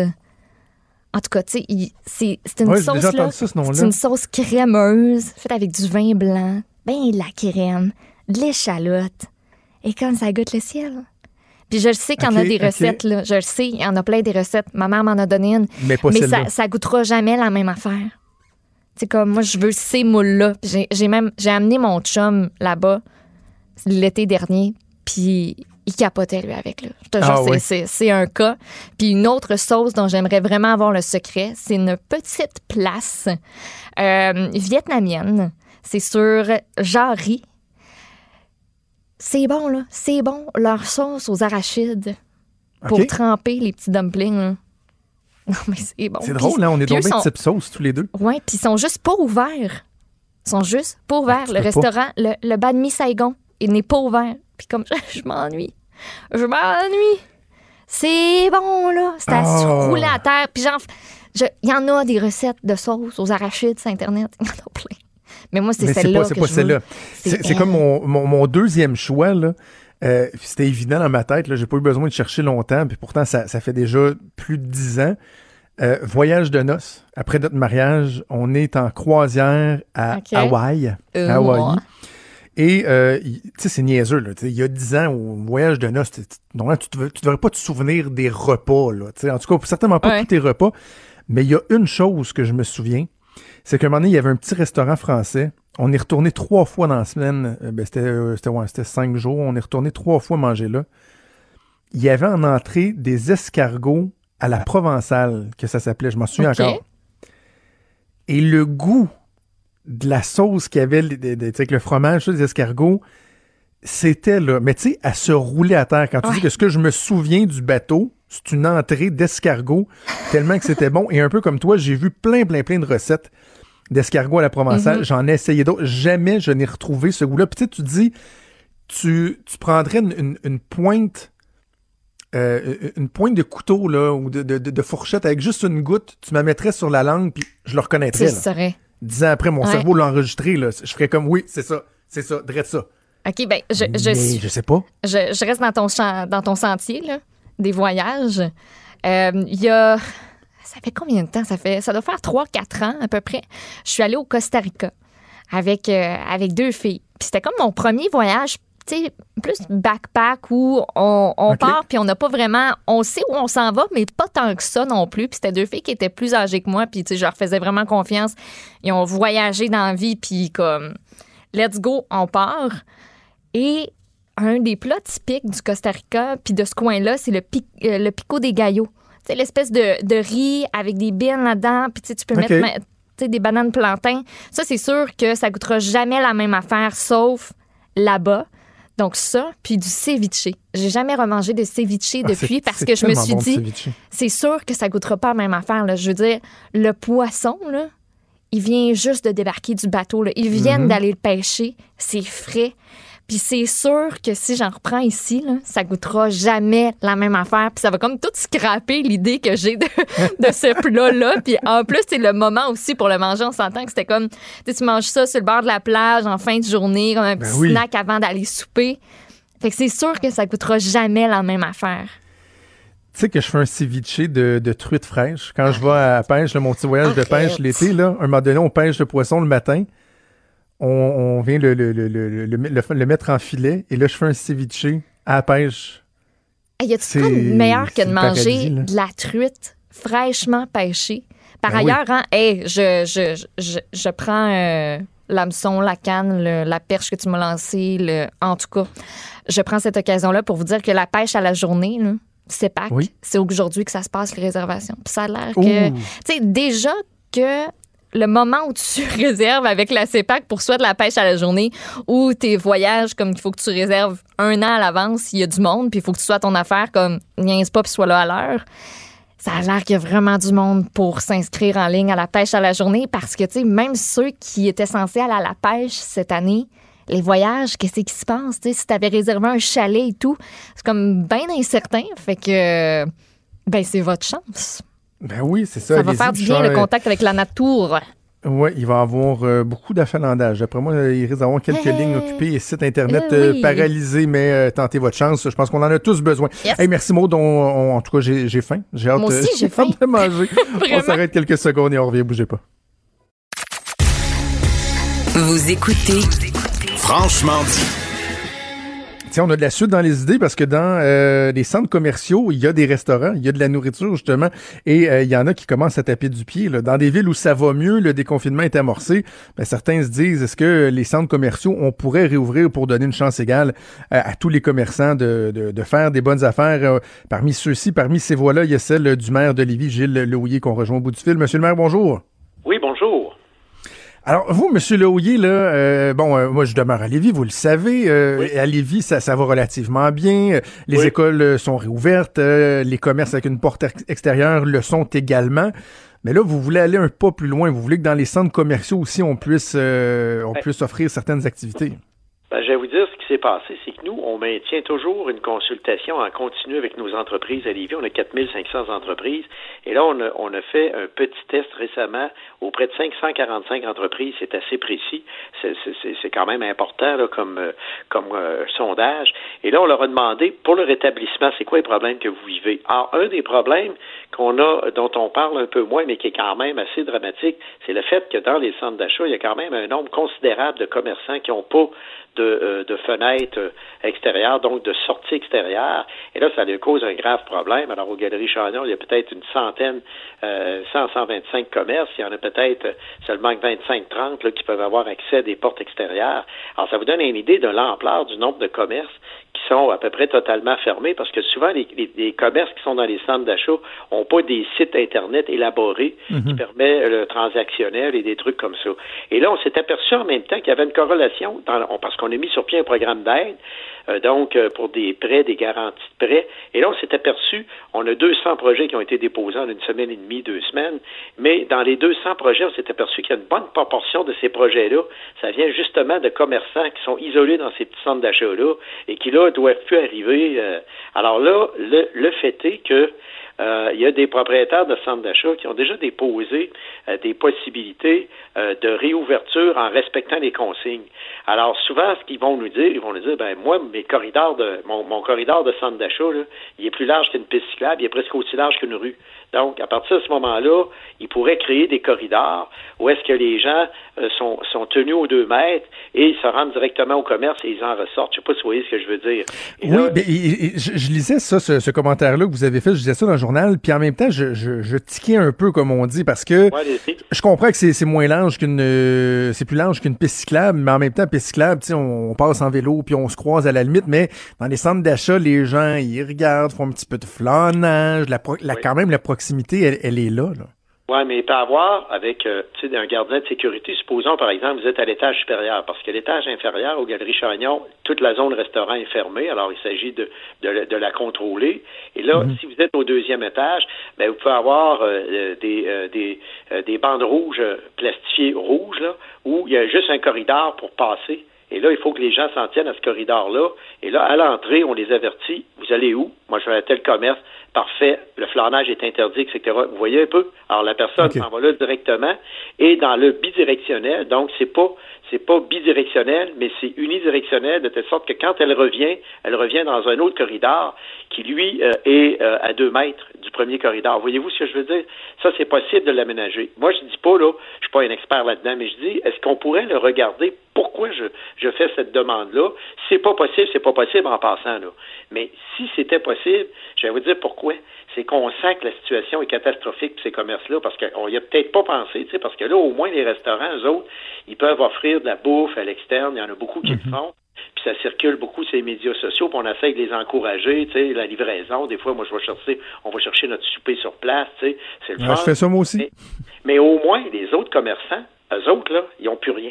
Alors, ils sont complètement fermés. Alors, moi, le danger que j'y vois, c'est que ces gens-là ferment définitivement boutique. Et là, il y a des, il y a des propriétaires de centres d'achat, euh, entre autres, qui me disaient que euh, ils sont, ils sont capables d'assurer l'ouverture de certains commerces. Il se pourrait que, par exemple, sur un nombre de commerces, on ne soit pas capable d'assurer l'ouverture de tous les petits commerces dans un centre d'achat. Mais si on est capable d'en ouvrir la moitié de plus dans le respect des consignes, pourquoi pas? Comprenez-vous ce que je veux dire? Oui, oui, oui. Non, je trouve pas. On a déposé l'idée parce qu'on a mis, on a vu une corrélation entre les demandes d'aide financière qui nous viennent, par exemple, du petit bijoutier qui est confiné à l'intérieur d'un centre d'achat et qui ne veut plus bouger. Mm. Alors lui, là, il est vraiment, vraiment mal pris. Alors donc, euh, et là, c'est dans ce sens-là qu'on dit, euh, là, avez-vous pensé à ces commerçants-là? Qui, euh, tu sais, des fois on dit qu'il y a des gens qui se retrouvent dans la craque. Ben, je pense que les autres actuellement, ils se retrouvent un petit peu dans la craque parce qu'on songe même, vous avez vu encore aujourd'hui, des restaurateurs qui disent, nous, on serait peut-être capable de respecter les règles de confinement en fonctionnant à 50% de notre capacité, est-ce qu'ils vont mettre des écrans entre les tables, j'en sais rien. Mais mhm. toujours est-il qu'il faut regarder ces possibilités-là, parce que là, euh, moi, je serais pas intervenu si on m'avait dit, bon, ben, tu sais, les règles de confinement, ça va mieux, mais là, vous voyez que c'est, c'est pas évident hein, de, de retourner à la vie normale, mais est-ce qu'on pourrait faire certains gestes?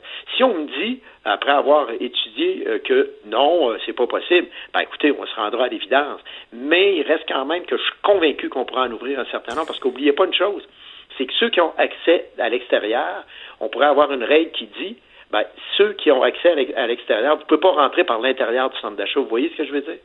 Donc, mhm. on élimine déjà une partie de la clientèle. Il s'agirait de voir, avec la largeur des corridors qu'il y a dans les centres d'achat, est-ce qu'on pourrait, avec un corridor bien, bien fait, euh, des, euh, des, bandes rouges plastifiées, euh, donc, et évidemment, tu n'as pas accès aux bancs parce que souvent, il y a des aires de, il y a des aires d'arrêt. Alors, ces aires d'arrêt-là seraient complètement fermées. Au fond, on crée juste des corridors de passage des gens.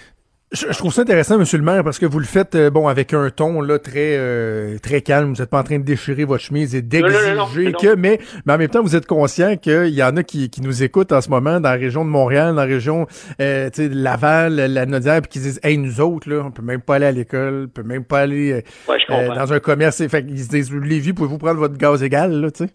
C'est ça. Ben moi, dans le fond, l'idée là que j'amène, c'est juste une idée euh, sommes-nous équitables avec tout le monde? Est-ce que, par exemple, euh, le fait que, que, vous vous souvenez au début, on avait les, euh, on pouvait aller juste dans les Walmart, les Costco, les Canadiens Tire. Là, à un moment donné, les gens se sont dit, mais ça n'a plus d'allure parce que les gens achètent pas juste des biens essentiels chez Canadian Tire ou chez Walmart ou chez Costco. Et c'est là qu'est arrivée l'ouverture progressive des commerces de voisinage. Et là, il y a une clientèle de commerce qui est un petit peu oubliée. Moi, je fais juste dire, est-ce qu'on peut vérifier les propositions qui ont été déposées par ces centres d'achat-là, est-ce que oui ou non c'est possible de le faire? Si oui, ben je me dis on pourrait peut-être euh, faire quelques tentatives, puis voir si ça fonctionne. C'est sûr que là, pour les centres d'achat, ça demande beaucoup de personnel de sécurité. Hein. Ça en prend un à l'entrée, un qui va surveiller le corridor pour voir si, si les gens ne flânent pas.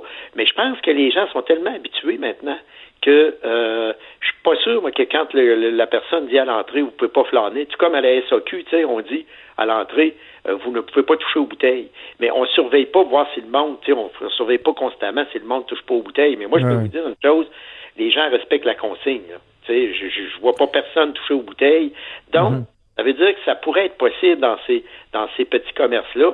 Alors, nous, on a lancé cette, cette idée-là uniquement dans un souci d'équité et aussi le fait qu'on s'est aperçu que ces gens-là ont l'air d'être dans le désarroi puisqu'on on, on reçoit beaucoup de demandes d'aide financière de ces petits commerces-là qui sont comme isolés. Dites-moi, M. le maire, je profite de votre présence pour vous demander comment ça se passe euh, à Lévis euh, économiquement, parce que bon, euh, ici on est juste de l'autre côté du fleuve par rapport à la région de Québec, qui elle, notamment de par la question touristique, est, est très très très touchée. Les hôtels, les activités touristiques. C'est quoi les perspectives à moyen, long terme pour pour la ville de Lévis, qui est en, en, plein développement, en plein essor? Est-ce que c'est aussi problématique que dans une région comme Québec, juste de l'autre côté du fleuve, par exemple? Ben nous, euh, la, euh, la, bonne nouvelle, euh, c'est que on avait, on a annoncé il y a quelques semaines, on a réuni notre bureau de projet et on a, on a demandé de, de, de voir du côté de nos promoteurs au niveau de la construction résidentielle, commerciale, industrielle, qu'est-ce que ça donnait. Et là, on a les résultats en janvier et avril 2020 pour les permis de construction. Imaginez-vous qu'on a 734 une nouvelle unité d'habitation où on a donné les permis L'année passée, à la même date, c'était 415 unités, puis on avait déjà une année record. Ce qui veut donc dire que, et ça, c'est des permis, là, c'est pas, c'est pas peut-être qu'ils vont le faire. là. Les permis sont octroyés et la construction peut débuter. Alors, ça veut dire que nous, du côté de la construction, je peux vous dire, ça reste très fort. La volonté des promoteurs est de poursuivre leur développement. Ça, c'est intéressant parce que ça crée beaucoup d'emplois localement. Et là, nous, on est en train de travailler également sur un, un plan spécial pavage trottoir. Euh, vu que vous habitez à Lévis, M. Trudeau, vous le savez, on a beaucoup de travail à faire pour le rattrapage de nos rues, hein, euh, les vies de poules, etc. Alors, on va mettre en place, on va annoncer ça bientôt, un plan intensif de parce que là, les, les gens circulent moins dans les rues. En plus, euh, le timing est bon. On va faire pas mal de pavage, trottoirs, et ça, ça crée beaucoup d'emplois parce qu'on est allé en appel d'offres pour à peu près 30 millions de travaux, et ça, ça donne c'est à donner comme ça, mais c'est des entreprises, pas mal de la Rive-Sud qui ont été sélectionnées. Ça veut dire que ça, c'est des travailleurs essentiellement, en tout cas de Lévis ou de Québec. Là, tu sais, nous, dans le fond, on se considère comme euh, un grand tout là, économique. Alors, ça devient intéressant de voir qu'on peut relancer l'économie. Mais ça, ça va bien, mais sauf que c'est catastrophique pour les commerçants. Là. Il faut pas, Ouais. faut pas, faut pas penser. à nous, c'est 4500 entreprises. Et avant qu'on qu'on ouvre la machine pour les commerces de voisinage, on avait, tenez-vous bien, là, 85% des commerces et des entreprises fermées à Lévis. C'est quand même euh, spectaculaire, là. Et Ah nous, c'est 80 000 emplois. Alors, essayez de vous imaginer, 80% de 80 000 emplois, ça commence à faire du monde. Et là, j'ai pas le choix de vous parler du troisième lien, euh, Monsieur Lehouillier, parce que moi-même, bon, vous le savez, je suis un ardent défenseur, promoteur euh, du troisième lien depuis plusieurs années, mais en ce moment, je me vois pas euh, faire des débats, puis d'aller sur toutes les tribunes, puis crier que je veux mon troisième lien, parce qu'on a l'impression que nos priorités, là, euh, collectivement, vont, vont peut-être changer, investir dans les CHSLD, les écoles, les centres hospitaliers. Même Jean-François Gosselin, le chef euh, de Québec 21 à l'opposition à la Ville de Québec, a dit, ouais, euh, pas que je compte le troisième lien, mais est-ce que c'est vraiment notre priorité en ce moment? Vous répondez quoi à ces gens-là? Ben moi, euh, moi, ce que je réponds là, c'est qu'il faut jamais oublier une chose, euh, c'est que nous, par exemple, du côté de, de Lévis, là, ça fait peut-être au moins 30-35 ans qu'on n'a rien investi dans nos euh, dans, dans l'amélioration de nos axes routiers. Alors, vous allez voir, là, bientôt, le gouvernement va annoncer des choses sur l'élargissement de la 116, sa transformation en boulevard urbain, ça va très bien. Alors, moi, je me dis qu'au niveau de la relance économique, c'est pas vrai que demain matin, on va arrêter le développement des infrastructures routières. là. Le tunnel Hippolyte La Fontaine à Montréal, ils vont le rénover. là. On va continuer, euh, on va continuer les travaux. Il y a à peu près 20 milliards de travaux à Montréal. Alors, les, les- les régions vont continuer à se développer. Et nous, dans le fond, il faut jamais oublier une chose, que ce soit dans le transport en commun ou pour le lien entre les deux rives, euh, il faut pas oublier qu'on est en rattrapage, nous. Et euh, je vous donne l'exemple de ce qui va se faire centre-ville à centre-ville, parce qu'il y a des réunions en passant sur le tunnel Québec-Lévis. là. On a encore eu une réunion, c'est des réunions plus techniques avec nos ingénieurs à la ville, mais, mais le dossier roule euh, à- pas mal fort. Et je tiens à vous dire que ça va être spectaculaire, parce qu'il ne faut pas oublier que, oui, il va y avoir l'axe routier, euh, qui va être, en, pa- en passant cet axe routier-là, il faut que les gens comprennent bien que cet axe routier-là réunit les grands axes routiers provinciaux les uns aux autres, et c'est plus une voie de passage, hein, parce que vous ne pourrez pas sortir n'importe où avec les, voitures. Quand ce concerne le transport en commun, l'aspect le plus spectaculaire de, ce, de, de cet élément-là, c'est que ça concentre, et à Québec et à Lévis, 50% de tout le trafic du transport en commun va être là. Alors, à la fois à Lévis, alors là où va passer le tracé, appelons ça comme un métro qu'il va avoir à Lévis, là, et euh, on, on continue à y travailler et j'ai hâte de voir, parce que nous, évidemment, euh, on nous a demandé d'être discret, puis c'est normal que le ministère annonce lui-même ses affaires, mais vous allez voir, quand le ministère va annoncer ça, c'est assez spectaculaire et assez intéressant. Est-ce que, est-ce que vous le savez, vous? Il va sortir où du côté de Québec, là? Non, nous autres, on est informés du côté de Lévis, mais c'est sûr que si nous, on est informés du côté de Lévis, Québec est très bien informé aussi, là, en. Le prix, le savez-vous? Non, j'ai aucune idée encore. Alors donc, nous, dans le fond, nous, dans le fond, on nous, on nous, on nous consulte techniquement. C'est normal qu'on le fasse parce que, et je trouve ça intéressant que le ministère le fasse parce que ça nous permet de travailler ensemble. Au même titre que vous avez vu l'interconnexion dans l'Ouest, il y a un an, M. Labaume disait, je veux rien savoir d'une interconnexion avec Lévis. Et là, vous avez vu ce qu'on a obtenu. Et c'est M. Labaume lui-même qui l'a annoncé, euh, changement de cap. C'est intéressant. Pourquoi? Parce que le ministère des Transports est intervenu et a dit, ben, nous, on veut une interconnexion. Et là, dès qu'on va quitter le pont de Québec dans l'Ouest, on tombe en axial imaginez-vous, sur la rue des Hôtels, boulevard Laurier, et on a accès directement au tramway. C'est spectaculaire. On, a le meilleur des mondes. On a été consulté par le ministère. Honnêtement, le ministère, là, euh, je suis obligé de, je vous le dis parce que des fois, on rend pas hommage à ça, mais euh, actuellement, le ministère assume un leadership. Et nous, c'est la première fois que ça mhm. arrive. C'est notre comité de mobilité durable à Lévis. On a même un sous-ministre qui siège là-dessus. Je n'avais jamais vu ça. Alors, ça veut dire qu'il y a une bonne volonté. Alors, moi, je me dis, évidemment, vous avez raison, tu sais, qu'on est en période de pandémie, alors il faut faire attention euh, à ce type de projet-là, mais je pense pas qu'on doive arrêter euh, ni le tramway, ni, ni, nos, ni nos projets d'infrastructure routier, parce qu'on va avoir besoin de cette économie-là euh, donc, à la reprise, qu'on le veuille ou pas, dans toutes les crises, la crise, par exemple, de 1920, euh, vous avez vu, nous, à Lévis, euh, la terrasse de Lévis a été construite suite à une crise économique majeure où là, les, les, pouvoirs publics ont dit on va faire une terrasse à Lévis. Tu sais. Alors, c'est comme ça que ça marche, puis il va falloir que l'économie mhm. soit relancée. Donc, je pense pas qu'on arrête le plan quinquennal des infrastructures. Au, contraire, vous avez vu, le président du Conseil du Trésor vient d'annoncer qu'ils vont même accélérer les travaux dans le PQI. Alors ça, ça fait partie de la donne. En ce qui concerne les CHSLD, moi, je pense que notre, notre réflexion, et j'entendais encore M. Legault hier qui disait hum, on va peut-être regarder que ce soit public les CHSLD. Moi, je souscris à ça. Je me dis, quand des personnes ont besoin de minimum trois heures de soins par jour, on peut-tu laisser la propriété de ça vous donner un exemple fictif, un gars de la construction euh, qui est habitué avec des marteaux ou des tournevis. Il euh, va falloir qu'on regarde ça sérieusement. Alors donc, moi, je me dis, les CHSLD, ça va être vraiment collectif. Nous, on travaille actuellement sur un beau projet de maison des aînés à Lévis, 125 unités là, dans le nouveau concept mhm. gouvernemental.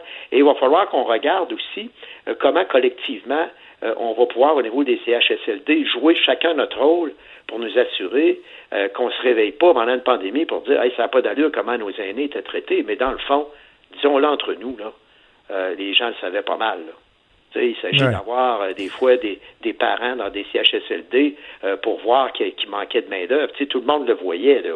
Mais là, on se rend compte qu'il va falloir agir. Mais à mon avis, ça va être une action pas mal plus collective. Ça veut dire revoir nos façons dans l'habitation.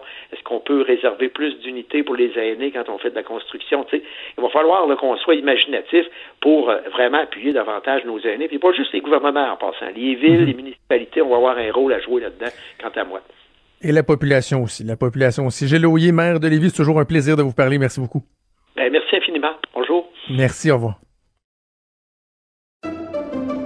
Pendant que votre attention est centrée sur vos urgences du matin, vos réunions d'affaires du midi, votre retour à la maison ou votre emploi du soir, celle de Desjardins Entreprises est centrée sur plus de 400 000 entreprises à toute heure du jour. Grâce à notre connaissance des secteurs d'activité et à notre accompagnement spécialisé, nous aidons les entrepreneurs à relever chaque défi pour qu'ils puissent rester centrés sur ce qui compte, le développement de leur entreprise.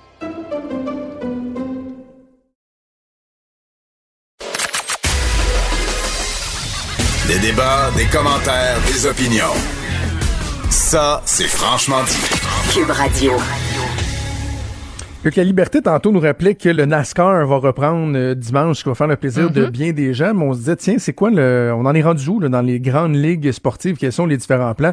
On va en parler avec notre collègue recherchiste et amateur de sport, Mathieu Boulay, qui est en ligne. Salut, Mathieu. Bon matin. On va faire le tour en commençant par la, la LNH. Je, voyais cette semaine que Gary Bettman euh, tient mordicus euh, à sa saison. Pour l'instant, on semble pas vouloir là, annuler carrément la saison. Bettman est même allé plus loin que ça. Euh, Joe il a même mentionné que pour lui, de ne pas remettre la Coupe Stanley au centre de la patinoire à une des équipes cette année n'était pas une option. À ah partir du moment où le commissaire dit que ça, c'est pas une option, quelles sont les options pour la Ligue? Parce que c'est à peu près la question qu'il faut se poser le DG des Flames, dans les dernières heures, hier soir, en fin de soirée, dans une entrevue euh, avec euh, des médias euh, locaux, a mentionné que selon lui, il y aura des bonnes nouvelles venant de la Ligue la semaine prochaine. Oh. Ça veut dire quoi? le plan qui circule depuis plusieurs semaines, c'est une reprise des activités quelque part début juillet, quand l'entraînement en juin, et après ça, c'est la forme là, qui est pas claire on pourrait directement passer aux séries, mais d'habitude, on a 16 équipes qui participent au euh, tournoi printanier. Là, on pourrait annuler le restant de la saison et euh, admettre 24 des 31 équipes pour les séries éliminatoires. De quelle forme euh, tournoi la ronde pour la première ronde, 3 de 5, 4 de 7 pour les rondes pour les rondes suivantes, c'est pas clair. Chose certaine, Crosby a déclaré là, dans les euh, derniers jours que pour lui, c'était important de respecter le format 4 de 7. J'ai pas de problème parce qu'il y a plus Ah, d'équipes oui. en série, mais on doit respecter le 4 de 7 pour pas dénaturer là, le championnat. C'est drôle, hein? C'est ça que j'allais j'allais te demander. Est-ce que le 3 de 5 n'est pas une, une option euh, euh, envisageable? Parce que des 4 de 7, ça peut être très long, alors que des 3 de 5, là, je suis en train d'écouter euh, The Last Dance euh, euh, sur euh, l'épopée des, Bulls et, de Michael Jordan, puis les, les rondes préliminaires, c'était des 3 de 5, puis le spectacle est toujours aussi bon, là. Ben, comme au baseball majeur, c'est encore le cas. La première ronde est une ronde 3 de 5, mais s'il y a 24 équipes, qu'on élimine quelques équipes avec une première ronde 3 de 5 et qu'on donne euh, un espèce de bail aux euh, 16 autres équipes pour disputer les rondes normales par la suite, moi j'ai pas de problème, mais je suis assez d'accord avec Crosby que depuis euh, la nuit des temps, la Ligue nationale dispute euh, des 4 de 7 on devrait pas dénaturer, on devrait plus, on devrait prendre plus de temps pour faire ces séries-là et euh, commencer la saison prochaine en retard. De toute façon, il n'y aura pas de Ligue nationale avant quelque part euh, novembre ou décembre pour la saison euh, 2020-2021. Ça c'est clair. Surtout si on joue euh, tout l'été jusqu'au début de l'automne, on va prendre quelques mois off à l'automne. là. OK. Ben, ben intéressant. Hâte Un de tournoi de cas, golf. Sinon, les- tu sais, remporter la Coupe Stanley grâce à un tournoi de golf, on a le droit de faire du golf. Ouais, qu'est-ce qu'on Ben, va je faire du je lance l'idée de même, hein. De même. Non, mais là, c'est Ah, surtout, moi, le je me Canadien demande est bon, si le la saison... Canadien est bon au golf. Oui, oui, c'est ça, c'est ça. Mais qu'est-ce qu'on va faire du tournoi du coach, là, si euh, on repose en tout cas, bref. Euh, Non, mais, euh, pour ceux qui se posent la question, si jamais le scénario des 24 équipes est adopté, le Canadien va faire les séries. ah oui, on serait-tu en vraiment, là? Oui. C'est donc bien injuste pour les autres équipes? Le Canadien fait partie des, des 24 euh, premières. Pas des 16, mais des 24. Donc, quel scénario sera retenu à voir, mais c'est pas impossible que le Canadien dispute euh, des matchs éliminatoires euh, cet été. Wow! Probablement que ce sera très bref. Ce sera éphémère comme expérience. OK, LHJMQ, qu'est-ce qui se passe de ce côté-là, Mathieu? Ben, ce qu'on entend de plus en plus, j'ai fait quelques téléphones là-dessus hier, c'est que il se passera rien avant le mois de janvier parce que pour eux, là, disputer des matchs à huis clos, les équipes vont perdre plus d'argent en faisant ça euh, qu'en disputant des, euh, des matchs devant euh, spectateurs. Et 100% des revenus ou presque des équipes proviennent de l'entrée des spectateurs, les billets de saison, la consommation dans euh, dans les euh, comptoirs et concessions alimentaires. Donc, euh, eux vont probablement préférer attendre et de commencer avec des spectateurs en janvier si jamais la santé publique ne, ne permet pas euh, d'avoir des amateurs cet automne. OK, du côté de la NBA, parce que justement, je parlais de des Bulls, du côté de la NBA, dans, que- quels sont les scénarios à ce, ce stade-ci? Le commissaire Silver a mentionné hier que d'ici deux à quatre semaines, une décision va être rendue, que ce soit positif ou négatif. Ils doivent prendre une décision, doivent élaborer un scénario pour la suite des choses.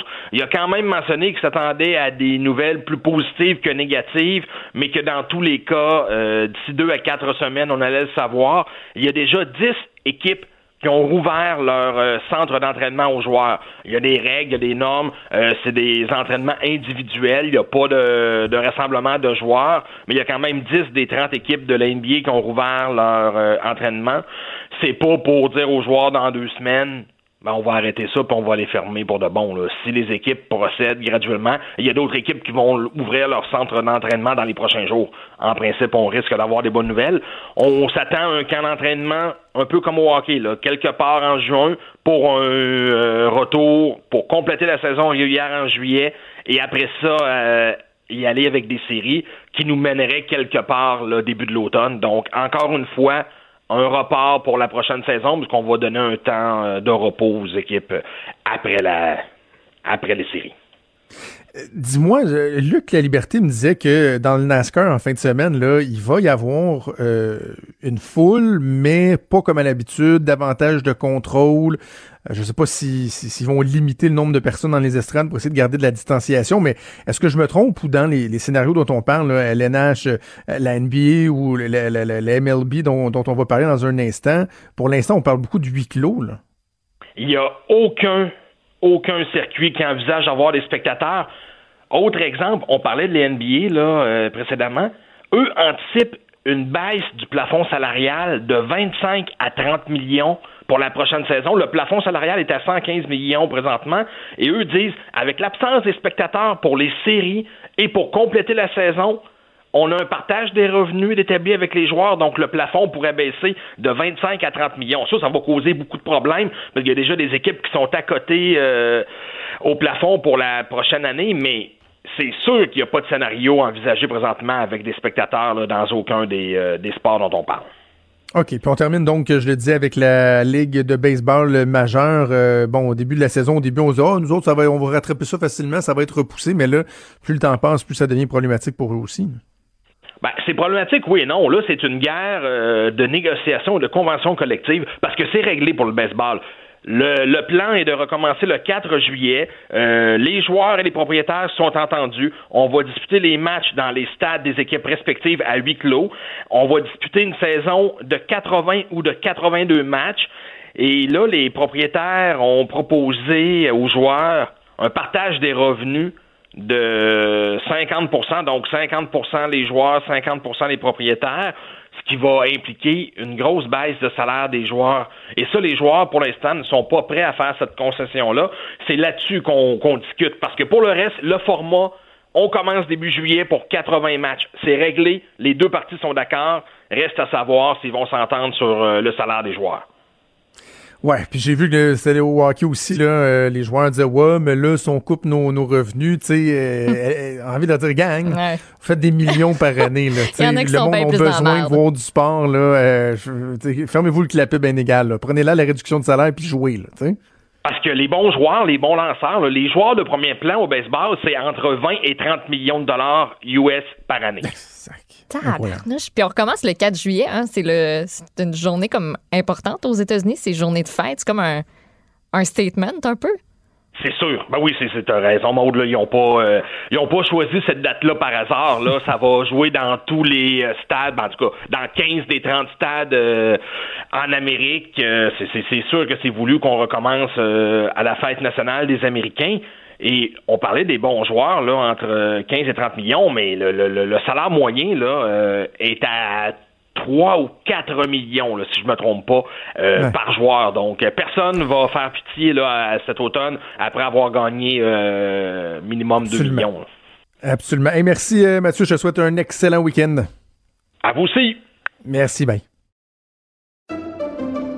Pendant que votre attention est centrée sur vos urgences du matin, vos réunions d'affaires du midi, votre retour à la maison ou votre emploi du soir, celle de Desjardins Entreprises est centrée sur plus de 400 000 entreprises à toute heure du jour. Grâce à notre connaissance des secteurs d'activité et à notre accompagnement spécialisé, nous aidons les entrepreneurs à relever chaque défi pour qu'ils puissent rester centrés sur ce qui compte, le développement de leur entreprise.